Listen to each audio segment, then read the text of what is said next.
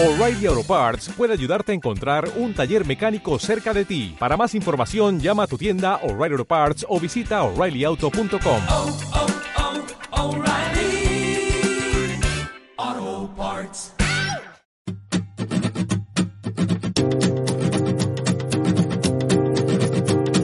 Hora Verde. Un podcast patrocinado por Soltec. Dirigido y presentado por Germán Martínez. Si hacéis el ejercicio de comprobar qué podcast, qué, programas eh, son los más escuchados, los que más eh, suscriptores tienen, veréis que hay un tema que se impone al resto con, con muchísima diferencia, la historia. Sin embargo, si repasáis cualquier canal de historia, veréis eh, lo que imagináis. Esa historia de reyes y reinas, eh, de batallas, de, victorias y derrotas, de vencedores y vencidos. Solo eso. Y en todo ello queda poco hueco para la historia de los eh, descubrimientos, aunque también la hay. Y dentro de la historia de los descubrimientos queda menos hueco aún para el desarrollo de las energías, para esos inventos en el sector energético. Y una vez más, por último, dentro de ella, un pequeñísimo resquicio para la energía fotovoltaica. Principalmente porque su historia es relativamente reciente, pero sobre todo porque quizá aún no se vislumbra la revolución que supuso y la revolución que va a suponer. Por eso, para ocuparnos de esa parte de la historia, hoy en Hora Verde vamos a hablar del origen de la célula fotovoltaica cómo a alguien se le ocurrió que podía haber algo nuevo en esa fotosensibilidad, cómo otros y otras se empecinaron en sacar una energía invisible, que no se veía.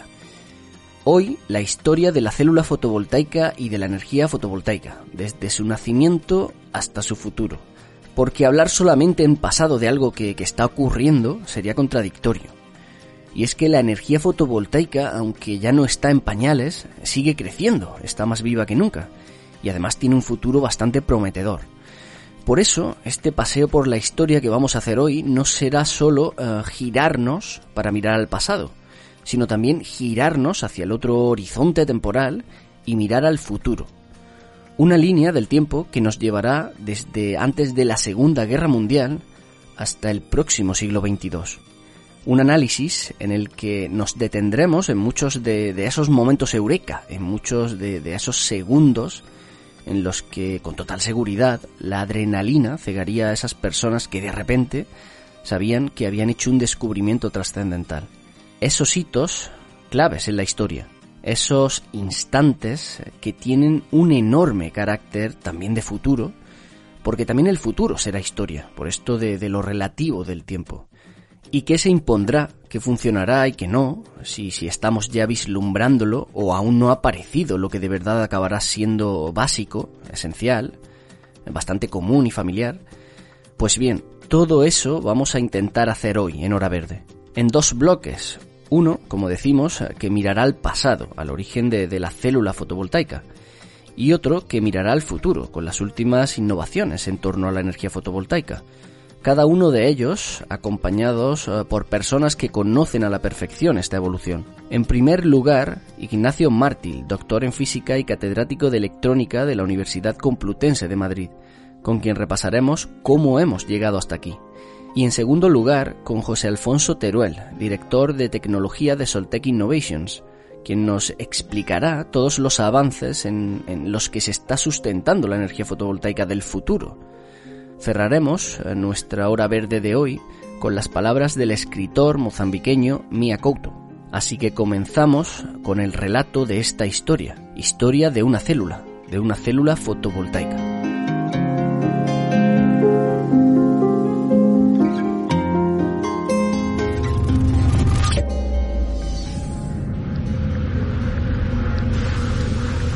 La Tierra es un gran almacén de energía el petróleo, el carbón, el gas.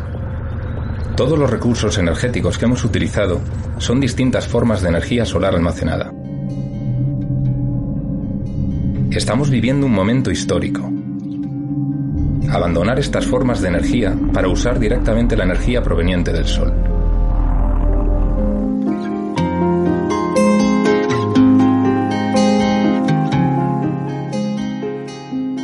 Ignacio Mártil de la Plaza es doctor en física y catedrático de electrónica. Trabaja en la Universidad Complutense de Madrid y con él vamos a repasar eh, pues toda la, trayectoria histórica de la célula y, de la energía fotovoltaica. Hola Ignacio, gracias por estar aquí en Hora Verde. Gracias a ti, Germán. Buenos días. Buenos días. Eh, Ignacio, bueno, todo tiene un principio, ¿no? Y en esto de, la célula fotovoltaica, a menudo se habla de Becquerel como, como uno de los padres de, la célula solar. Pero, pero ¿quién fue realmente este Henry Becquerel, este físico francés? Eh, y, por qué fue trascendental eh, en el descubrimiento de, la célula solar?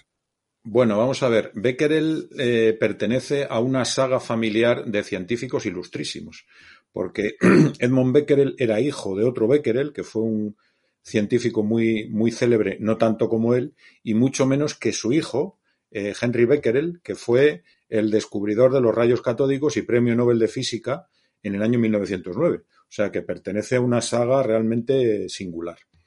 Y él en concreto, Edmond Becquerel, es, es importante porque en el año 1839 descubrió lo que hoy denominamos efecto fotovoltaico.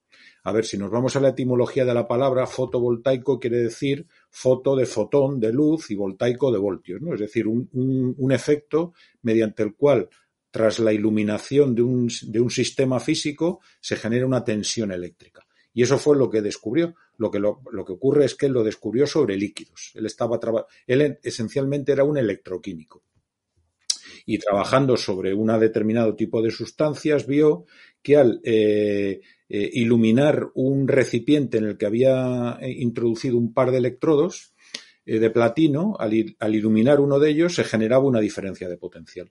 Bueno, pues esto lo publicó y se quedó como el, digamos, como el nacimiento del efecto fotovoltaico, aunque él ni lo llamó efecto fotovoltaico ni le dio una explicación porque no la tenía. ¿Y, el siguiente paso cuál fue? ¿La, fotoconductividad? ¿Mejorar la, conductividad de, los materiales? Claro, el siguiente paso también es un, es un paso que se da, eh, digamos, en, como se da muchas veces en la ciencia, ¿no? Es decir, y sobre todo en la ciencia del siglo XIX y principios del XX. Científicos aislados en su laboratorio, con poca conexión o nula conexión con el mundo exterior, y en el cual unos, unos científicos, esta vez norteamericanos, pues al iluminar una barra de selenio, el selenio es un semiconductor, aunque por aquellos años, estamos hablando de 1870 más o menos, eh, ni, se, ni existía la denominación semiconductor, ni se sabía muy bien cuáles eran las propiedades de estos eh, materiales. Bueno, lo cierto es que al iluminar una barra de selenio generaron corriente. Es decir, que por una parte Becquerel fue capaz de generar, aunque en líquidos, tensión y en los años 1900, 1870 eh, fueron capaces de generar corriente. Eh, los científicos que hicieron esto fueron un tal, unos tal, tales Adams y Day, y en concreto lo hicieron en 1877. Entonces lo que descubrieron fue lo que hoy día denominamos la fotoconductividad, aunque tampoco fueron capaces de entender y de explicar por qué ocurría esto. Eh, bueno, ya entrando en el siglo XX, como comentabas, eh, de la mano, bueno, entraron de lleno las, las nuevas teorías de la física cuántica y, con todo ese estudio constante y cada vez más eh, minucioso de, la naturaleza de la luz, se consiguió un avance hasta, hasta los trabajos de, Einstein, ¿no? he leído que aunque pueda parecer que no es así, sí que tiene mucho que ver la física, la física cuántica y Albert Einstein con, con el desarrollo, con el avance de la célula solar, ¿es así? Bueno, tiene todo que ver porque Einstein, aunque no estaba tratando de explicar ni el efecto fotovoltaico ni la fotoconductividad, fue el que le dio el fundamento teórico a ambos, al efecto fotovoltaico y a la fotoconductividad, aunque él lo estaba investigando desde un punto de vista teórico en metales. Einstein publicó en 1905 un trabajo que tiene un título que traducido al castellano es mm, de lo más mm, eh, exótico, porque el, artículo se llamaba sobre un punto de vista heurístico relativo a la producción y transformación de la luz, nada más y nada menos. Bueno, pues en este trabajo Einstein dio el formalismo teórico que explica el efecto fotovoltaico y está relacionado con la existencia, con, el hecho de que la luz está compuesta de eh, cuantos de, de, partículas elementales que transportan energía, los cuantos, ¿no? De la física cuántica, como tú muy bien has dicho.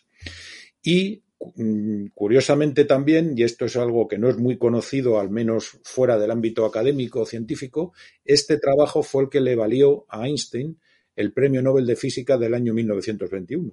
Einstein es muy conocido por, digamos, en el mundo no científico por su teoría de la relatividad y todo el mundo cree, o gran parte de la, de la gente cree, que esa fue la razón del premio Nobel y no, no es así. Por, el, por la relatividad no se le concedió el premio Nobel, se le concedió por este trabajo. Y la historia, la intrahistoria que hay detrás de eso también es muy curiosa.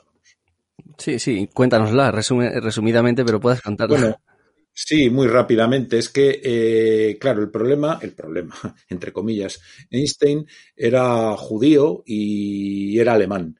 Y en los años principios del siglo XX había ya unas fuertes tendencias antisemitas entre, el, entre cierta parte del mundo académico alemán.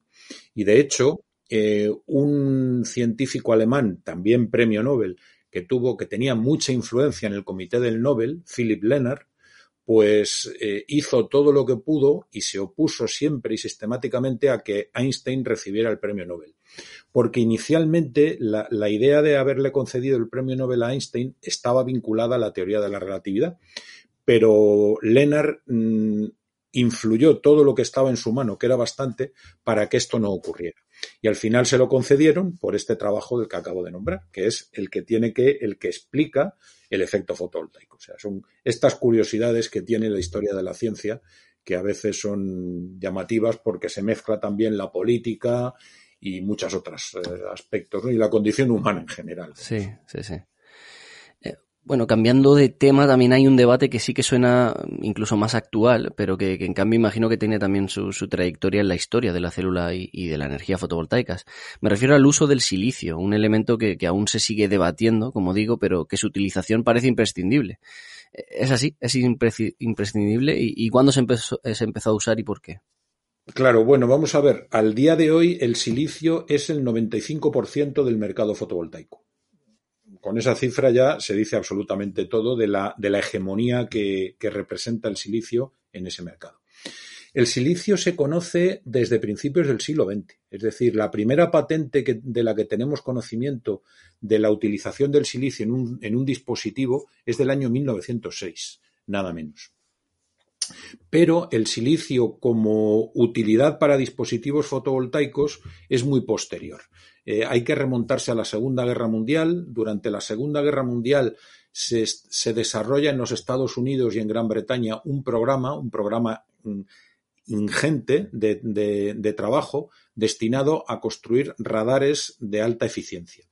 Esos radares necesitaban detectores y esos detectores se construían con, con antes de la Segunda Guerra Mundial con válvulas de vacío y durante los primeros años de la Segunda Guerra Mundial con mmm, eh, silicio muy poco purificado, muy mal purificado. Entonces, uno de los elementos clave que tiene, eh, que guarda relación con cómo el programa del radar tuvo el éxito que tuvo, está vinculado al hecho de la búsqueda de un silicio, de la purificación del silicio. Bueno, esa purificación del silicio se lleva a cabo en los Estados Unidos en algunos laboratorios de investigación y en particular en los Bell Labs, los laboratorios de investigación del gigante de las telecomunicaciones, de ATT. Y ahí hay un científico, Russell Hall, que al, buscando métodos para purificar el silicio encuentra una muestra en la que ve una fractura no entiende muy bien a qué se debe esa fractura, le empieza a hacer ciertas pruebas a esa muestra y al iluminarla ve que bajo iluminación esa muestra genera una tensión apreciable, del orden de medio voltio. Bueno, pues esa es de manera eh, no intencionada, mmm, es la serendipia que hay en la ciencia a veces, que buscando un efecto te encuentras otro, pues buscando mmm, eh, purificar silicio se encuentran con una muestra en la que existe una fractura, es decir, una muestra irregular que genera una tensión. Esa es la, eh, matriz, el origen de la célula solar moderna, célula solar que después, ya después de la guerra en 1956, y en los mismos laboratorios, ya se fabrica una célula solar de silicio propiamente dicha. Sí, por seguir avanzando en, en este repaso del siglo XX, eh, y bueno, y si pensamos en la segunda mitad de este siglo, sobre todo, bueno, la, la mente nos lleva rápidamente al final de la Segunda Guerra Mundial, que ya has analizado, y que fue, bueno, el conflicto más sangriento de, de la historia, pero también a todo lo que salió de ella, a esos acuerdos, a, a, lo- a esos pactos de Yalta o de Potsdam, y, y que estaban siendo el germen de, de la Guerra Fría entre Estados Unidos y, y la Unión Soviética. Se nos ha dicho que, que esta situación, eh, sobre todo con la carrera espacial entre ambas eh, superpotencias, supuso también eh, el desarrollo de, mucha tecnología nueva. Fue también un acicate para, para la célula fotovoltaica. Sin, sin sin ninguna duda. Eh, la cuestión está en que en la, durante mm, en los primeros años posteriores a la Segunda Guerra Mundial, durante los comienzos de la Guerra Fría, como tú muy bien has dicho, eh, empiezan a aparecer en el mercado eh, sistemas y tecnologías que van a necesitar de las células solares, en particular los satélites artificiales. Los satélites artificiales empiezan a, mostrarse, sobre todo tras el lanzamiento de- por parte de la Unión Soviética del Sputnik, de como algo que va a ser de gran relevancia, de gran importancia. Claro, el problema es que aquellos primeros satélites y todos los que han venido después son sistemas que necesitan para funcionar energía, pero unas fuentes de energía que ocupen poco espacio, que pesen poco y que sean fiables. Y esos, y esos requisitos son los que reúne la célula solar. De hecho, ese es el primer gran aplicación práctica de las células solares, la alimentación de los satélites artificiales. Antes de llegar a, la época actual, con todos estos desarrollos, eh, podríamos decir que, esta gran segunda revolución industrial terminará en, la década de, los 70, sobre todo a partir de, pues de la crisis del petróleo del 73, eh, a consecuencia de la reacción de los países productores por, por la implicación de terceros, fundamentalmente Estados Unidos y, Europa, en la guerra del, del Yom Kippur. En fin, un- una serie de crisis periódicas que, que conectan con la actualidad. Más o menos, ahí podemos fechar el comienzo también de la tecnología ah, fotovoltaica ya más actual, ¿no? Ya a escala global. Claro, claro, porque es que las guerras, las guerras de los años 70 de Oriente Medio, es decir, la guerra del Yom Kippur del 73 y la Irán-Irak del 79, mmm, tuvieron como efectos colaterales unas restricciones in, intensísimas del suministro de petróleo a los países occidentales y en particular a los países, digamos, aliados de Israel. Entonces, eh, se vio que mmm, los países occidentales necesitaban otras fuentes de energía que fueran capaces de sustituir al petróleo, porque como es bien sabido, salvo en algunos yacimientos que hay en Noruega o en Gran Bretaña y en el siglo XIX en los Estados Unidos, los países occidentales no tenemos reservas petrolíferas.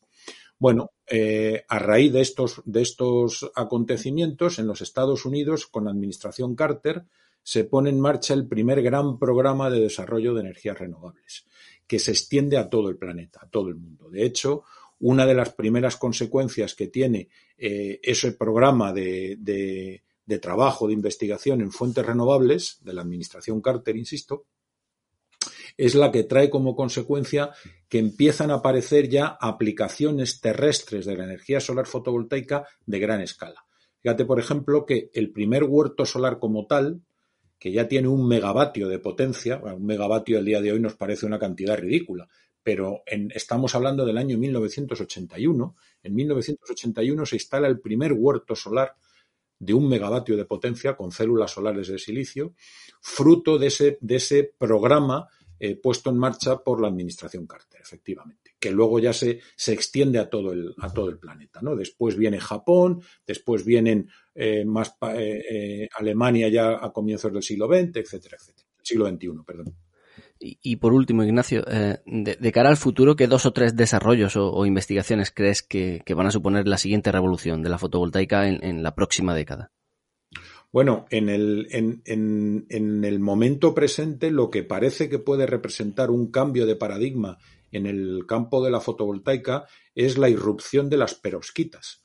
Las perovskitas, que son una clase de materiales que conocemos desde hace muchos años, en unión con las células de silicio, haciendo un dispositivo que se conoce con el nombre de tándem, es decir, una célula solar de silicio y encima de ella, sólidamente unida, una célula solar de perovskita, están llamadas a elevar la eficiencia de las células de silicio en cantidades bastante apreciables. De hecho, hay una industria, hay una industria, Oxford Photovoltaics, una spin-off de la célebre Universidad de Oxford, que en estos días es muy, es muy famosa por la crisis del coronavirus y la vacuna esta célebre de AstraZeneca y tal. Bueno, pues de esa universidad ha salido una, una industria, Oxford Photovoltaics, que este año, este 2021, va a empezar a comercializar módulos fotovoltaicos de células de silicio con perovskita, tándem. Eso va a ser, sin ninguna duda, bueno, está por ver que esto eh, llegue a representar un, hecho que se consolide en el mercado, pero todo parece apuntar que, lo va, a ocurrir.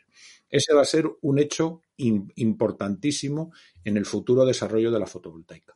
¿Qué más puede haber? Bueno, en estos momentos casi todo está vinculado al silicio. Entonces, otro de los grandes retos que tiene la tecnología del silicio es reducir los costes de fabricación del silicio y reducir sobre todo también lo que se llama el tiempo de amortización energética. ¿Cuánto tiempo necesita estar trabajando una célula de silicio para producir tanta energía como se mm, gastó en su fabricación? Ese es otro de los grandes retos que tiene la tecnología en este momento. Pues Ignacio Mártil, doctor en física y catedrático de electrónica de la Universidad Complutense de Madrid, que además ha publicado un libro interesantísimo para aquellos y aquellas que, quieran ahondar un poquito más en, en, el tema, un libro que se titula Energía solar de la utopía a la esperanza, de la editorial Guillermo Escolar. Ignacio, muchas gracias por acompañarnos en este viaje por la historia de la fotovoltaica, un viaje que ha sido sin duda pues bastante apasionante. Muchas gracias a ti por la entrevista, me ha gustado mucho.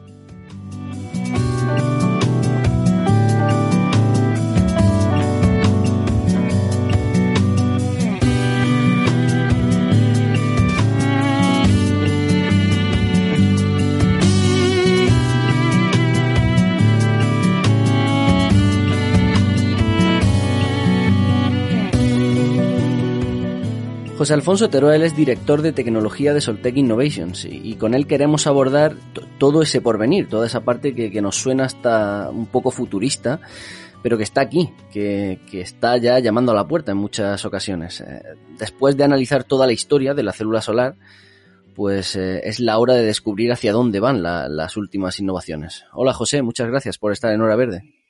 Hola Germán, encantado de estar aquí.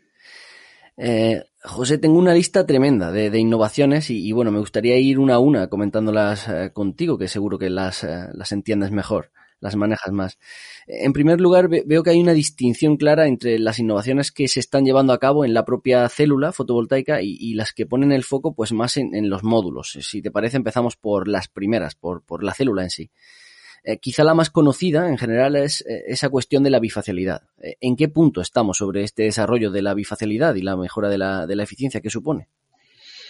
Bueno, aquí me gustaría hacer una pequeña introducción a lo que es un panel bifacial y una célula bifacial, porque digamos que un panel bifacial se compone de células que son bifaciales en sí, intrínsecamente. Esto quiere decir que cada una de las células tiene dos caras activas eh, la cara frontal y la cara trasera. Y pues tienen una característica que es la bifacialidad, que quiere decir pues eh, lo que es capaz de producir la cara trasera si la expones a la misma radiación que la cara delantera. Digamos, si una cara, una célula bifacial eh, la orientamos hacia el sol eh, directamente por la cara frontal, eh, si produjera 100 vatios, pues si la giramos y y está incidiendo el sol directamente sobre la cara trasera, eh, pues digamos que estaría en células estándar en torno a 70 vatios. Eh, la bifacialidad más estándar es el 70% y bueno, hay unas tecnologías, eh, digamos, más novedosas que también se están implantando últimamente eh, que hacen que eso sea mayor. Bueno, no, no, lo he podido contrastar, pero he leído que, que la, la, invención de la célula bifacial eh, se produjo en España eh, en el 72, en el año 1972, por Antonio Luque, el malagueño Antonio Luque. Eh, es un dato que, que, me ha parecido curioso, que, que fuésemos eh, aquí en España los descubridores, digamos, de, de, la célula bifacial. te quería preguntar por otro de los desarrollos, que es la llamada tecnología HJT, que, juega, leo literalmente, con, una doble oblea de silicio amorfo. ¿Qué es todo esto? ¿Qué es eso de, HJT y el silicio amorfo y por qué supone una mejora? Pues eh, la tecnología está HJT, que en inglés se dice heterojunction, o en español hetereunión, eh, suena, mejor en inglés, verdad. Eh, digamos que es una tecnología que desarrolló Sanyo, que luego, bueno, fue Panasonic, en, realidad fue Sanyo, que luego Panasonic compró Sanyo. Eh, pero fue Sanyo que fue, de hecho, fueron de los primeros que empezaron a sacar estas, estos pequeños paneles de silicio amorfo que todos hemos visto en calculadoras y algunos dispositivos electrónicos eh, que se alimentan, digamos, con la luz de ambiente de la habitación.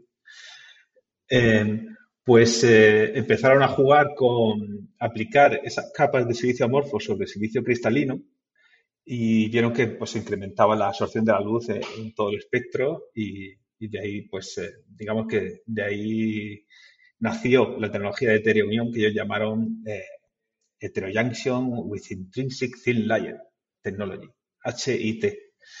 Y bueno, eso fue en los años 80 cuando se lo inventaron. Eh, pasado el tiempo, cuando la patente expiró ya en 2010, pues se abrió la veda, digamos, para que cualquier otro fabricante pudiera eh, usar esta tecnología. Y ahí fue pues, eh, principal, eh, la principal, principal empresa que se ha dedicado a esta fabricación eh, son Meyer Burger, que es una empresa que se dedica a la fabricación de líneas de fabricación de células y módulos.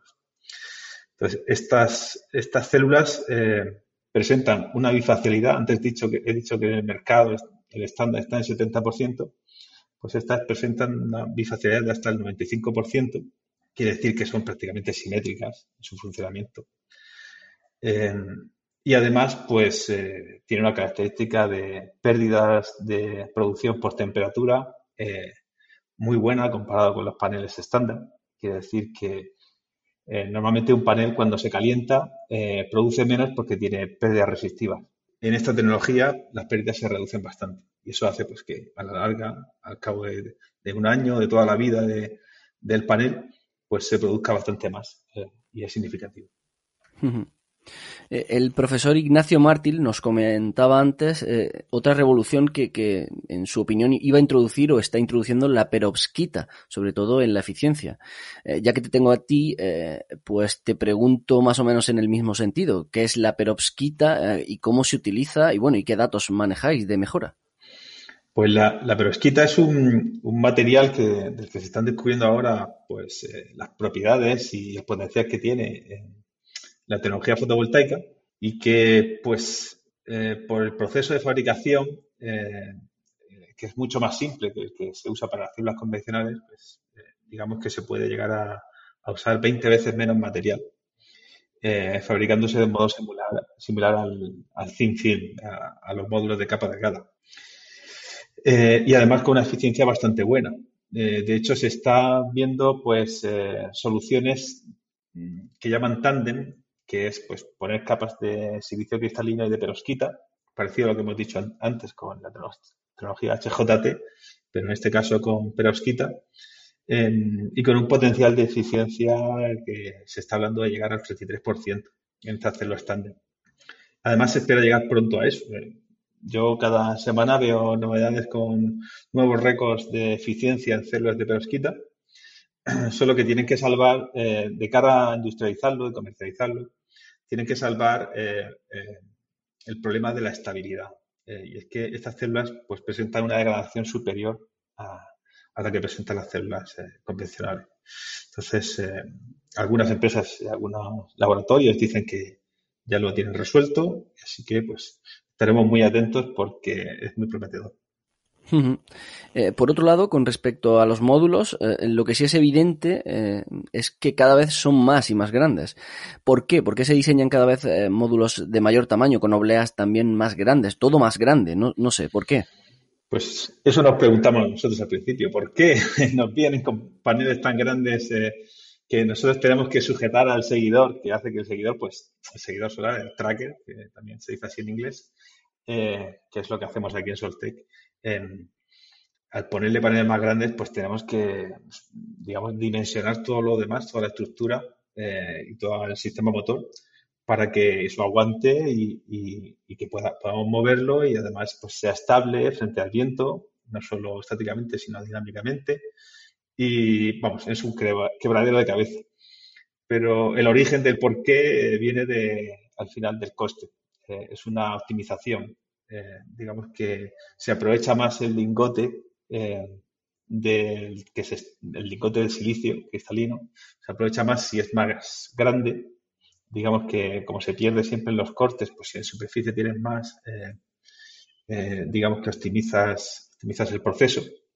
Y al final, pues lo más, digamos, lo que tiene más peso en el coste de un panel es la célula, eh, pues eh, se está yendo a tamaños más grandes, que además hace que el panel pues, sea más grande, cambie un poco las características de tensión y corriente, pero también pues, de ese modo se optimiza el uso de- del cristal, eh, del, del marco de aluminio que se suele poner en los paneles.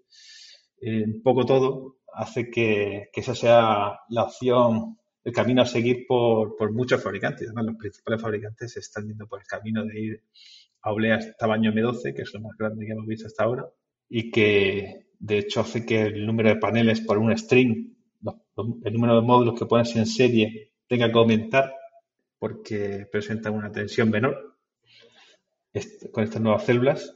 Y bueno, al final es una cuestión de coste. No, nos produce muchos problemas a nosotros, pero es una cuestión de coste y al final, pues todos estamos en eso, en que el coste de la electricidad sea cada vez más barato. Eh, eh, también se trabaja en el interior, en, las conexiones, eh, porque hay una tecnología, leí, que, es la, Smart Wire, un cable inteligente, en su traducción al español, que, ha puesto el foco sobre todo precisamente en ese cableado que conecta las células. Tan importante es también el cableado, hasta ese punto se llega en, esa búsqueda de eficiencia. Pues sí, sí, estamos llegando a un punto de, de maduración de la, tecnología fotovoltaica en el que digamos que cualquier pequeño porcentaje que pueda rascar eh, donde sea, pues eh, siempre favorece y, y se ve y se distingue, se distingue de los demás y además hace el producto más atra- atractivo.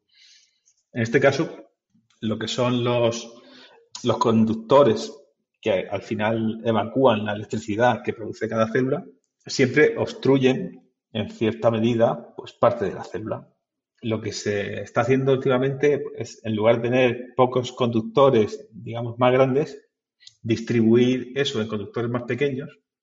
Y lo del Smart Wire es algo que también ha hecho la empresa esta Meyer Burger, es su, digamos, su marca registrada, es utilizar, en lugar de conductor plano, utilizar conductores cilíndricos. Y de ese modo, pues pueden incluso reflejar la luz que incide a otros ángulos y redirigirla hacia la célula, hacia el área activa.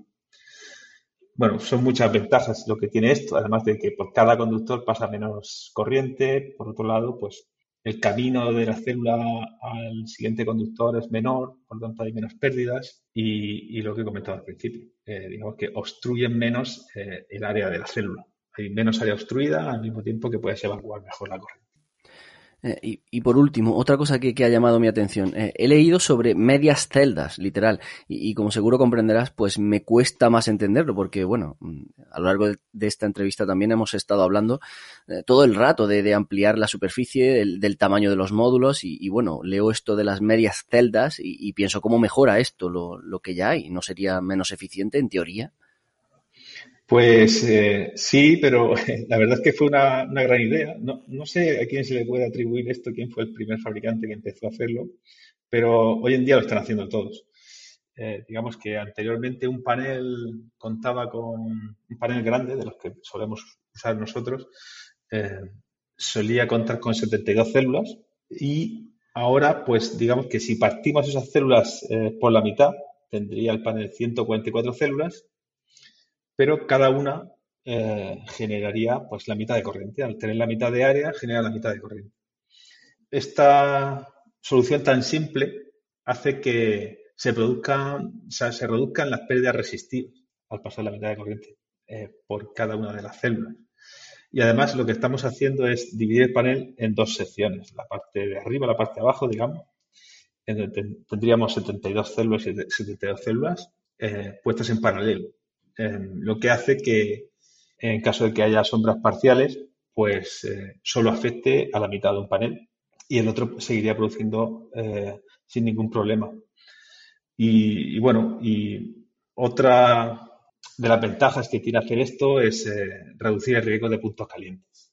Digamos que al pasar menos corriente, un defecto en la célula o un defecto en las conexiones o una microrotura en una célula que podría llegar a generar un punto caliente, pues tardaría mucho más en aparecer o incluso no llegaría a ser un problema por haber reducido a la mitad la corriente. Y esto es algo que, vamos, se está implantando. Nosotros utilizamos eh, hoy en día muchos módulos bifaciales de célula partida, que también se llaman así, y digamos que está a la orden del día, está, es una realidad. De... Pues José Alfonso Teruel, director de tecnología de Soltec Innovations. Eh, gracias eh, por ponernos al día con todas estas cuestiones. Bueno, que, por ser tan técnicas a menudo pues nos cuesta un poquito más comprender cómo funcionan y, y, y por qué se crean. Así que lo dicho, gracias José. Nada, un placer. Un saludo a todos.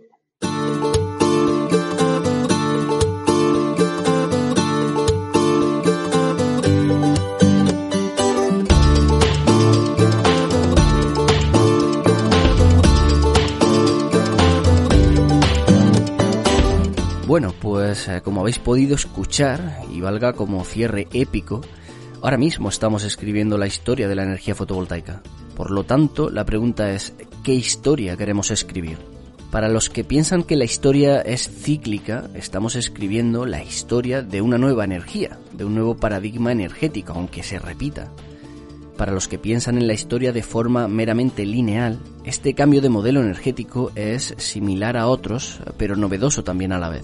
En ambos casos, da igual, podemos aprender del pasado para hacer de, de, este nuevo modelo energético que se abre paso, pues un modelo más justo con el medio ambiente y más justo también con la propia sociedad. Hemos escuchado, hemos eh, podido comprobar que las crisis han provocado históricamente eh, grandes, grandísimos avances en cualquier rama del conocimiento. Se ve que cuando la situación aprieta, las ganas, eh, el esfuerzo y el ingenio también se exprimen. Así que justo ahora mismo, inmersos en, en una crisis que, que, mezcla la parte económica, algo que arrastramos desde 2008 y que, ha vuelto a dar otro traspiés eh, con esta pandemia, y la parte medioambiental, en un contexto en, en el que el calentamiento global cada vez se hace más patente y en el que las medidas para cambiar hacia un modelo más respetuoso con nuestro entorno pues cada vez se hacen más necesarias. En ese cisma nos encontramos. Lo que saldrá de él también depende de esa decisión del modelo energético, por supuesto. El geógrafo norteamericano Jared Diamond eh, publicó un libro eh, bastante extenso eh, cuyo título lo dice todo. Colapso, por qué unas sociedades perduran y otras desaparecen. En él, en ese libro, se analiza la extinción de culturas, la extinción de imperios, que como el actual, el nuestro, el, el de esta sociedad occidental, pues pensaban que serían eternos. Sin embargo, todos esos imperios sucumbieron al peso y al paso de la historia. Y en algunos de los ejemplos que pone Diamond, el factor que acabó decantando esa balanza, una balanza hacia la desaparición, fue un factor puramente medioambiental y energético también. Pues eso, creo que, no hay mucho más que aportar en ese sentido. Se sintetiza en, esa frase, o sostenibilidad o barbarie, o adaptación o extinción. Es una máxima que la historia pues ha grabado a fuego sobre muchas sociedades tremendamente fuertes y avanzadas. Por eso esperamos que el programa de esta semana os haya resultado eh, tan interesante como esperanzador, ¿por qué no? Desde que hay una célula fotovoltaica capaz de, abastecernos de energía solar, el futuro precisamente parece ser así, parece ser eso, solar. No es que el sol vaya a ser eterno, nada lo es. Pero aprovechar el ciclo de vida solar nos, nos asegura unos cuantos años de existencia. Si una estrella como el Sol se cree que arde durante más o menos unos uh, 10.000 millones de años, y nuestro Sol en concreto está a media vida, abastecernos de su energía nos asegura 5.000 millones de años, más o menos. Pues no está mal, ¿no?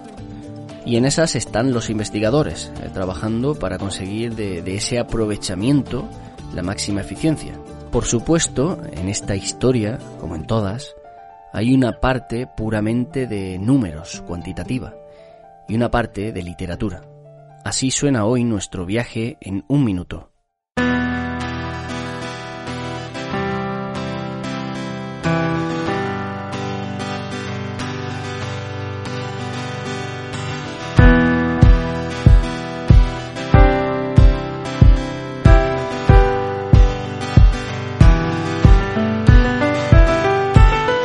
En el puro historicismo a menudo es el equivalente humanista de quedarse en los datos, en las tablas, en los índices de cualquier matemático. Conocer la historia a base de fechas es conocer solamente los números de las historias.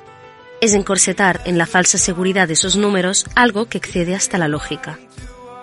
Una historia jamás podrá resumirse en una serie de cifras. O como escribió el escritor mozambiqueño Mia Couto, Escucha y te darás cuenta de que no estamos hechos de células o de átomos, estamos hechos de historias.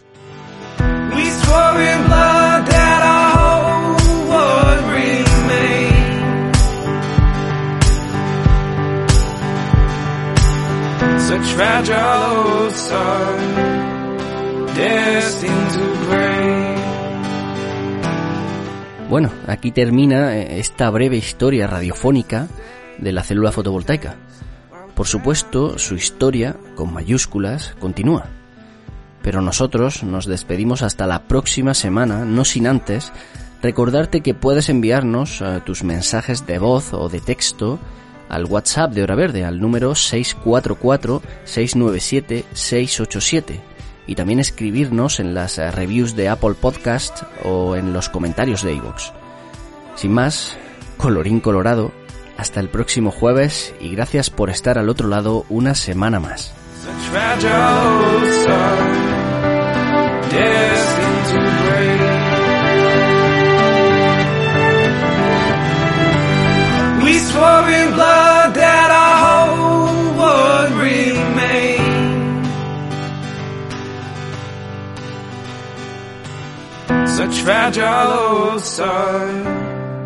Destined to break.